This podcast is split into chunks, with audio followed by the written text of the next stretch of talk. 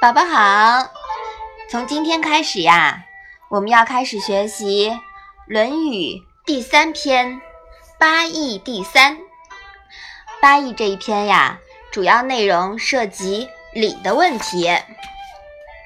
我们在八义篇提到礼和礼制，理解为现代社会的法和法治更为合理。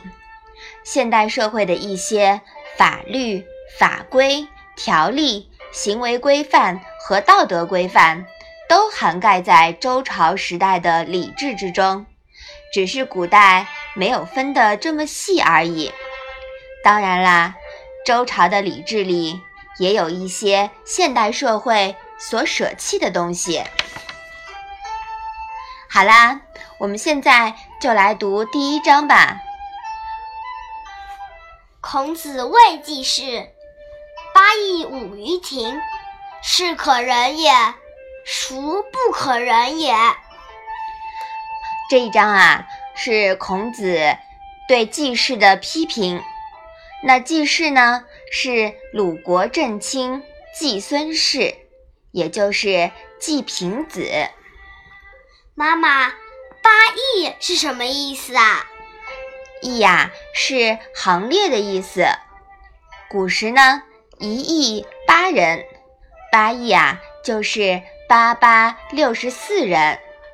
据周礼规定，只有周天子才可以使用八亿，诸侯是六亿，卿大夫为四亿，士呢用的是二亿。季氏是正卿，其实啊只能用四亿，也就是四四十六个人。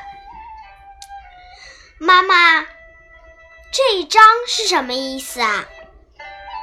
孔子谈到季氏，说他用六十四个人的规模，在自己的庭院中奏乐舞蹈。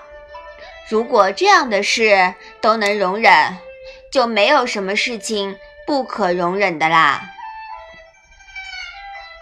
春秋末期，社会处于土崩瓦解。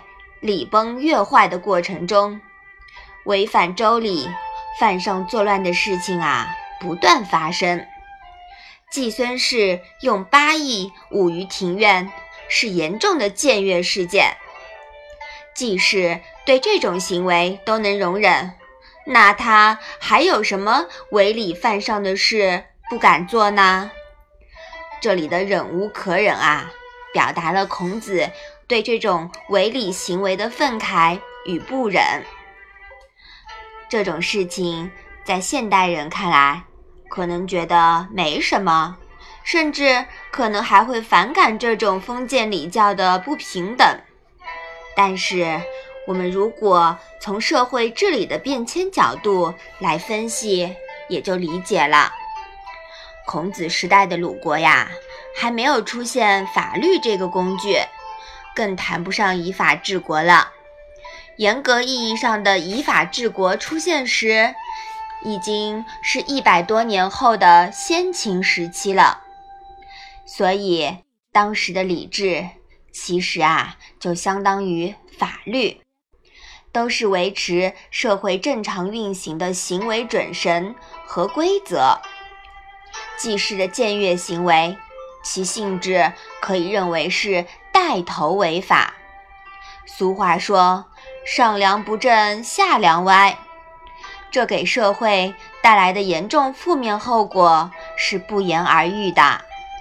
这种事情啊，在现代社会也屡见不鲜。是可忍也，孰不可忍也？孔子说这话时尚属年轻，颇有现代的愤青味道。但后来，随着孔子年龄和阅历的增长，对事物的看法也越来越理性和具有辩证思维。尤其到了晚年，学习《易经》之后，更加懂得了天命和权变之道。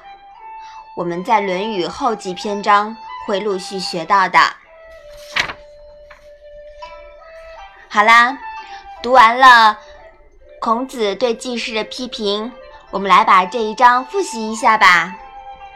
孔子谓季氏：“八佾舞于庭，是可忍也，孰不可忍也？”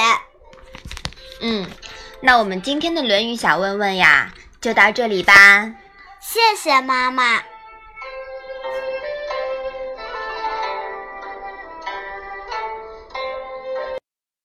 一个人的时候，听荔枝 FM。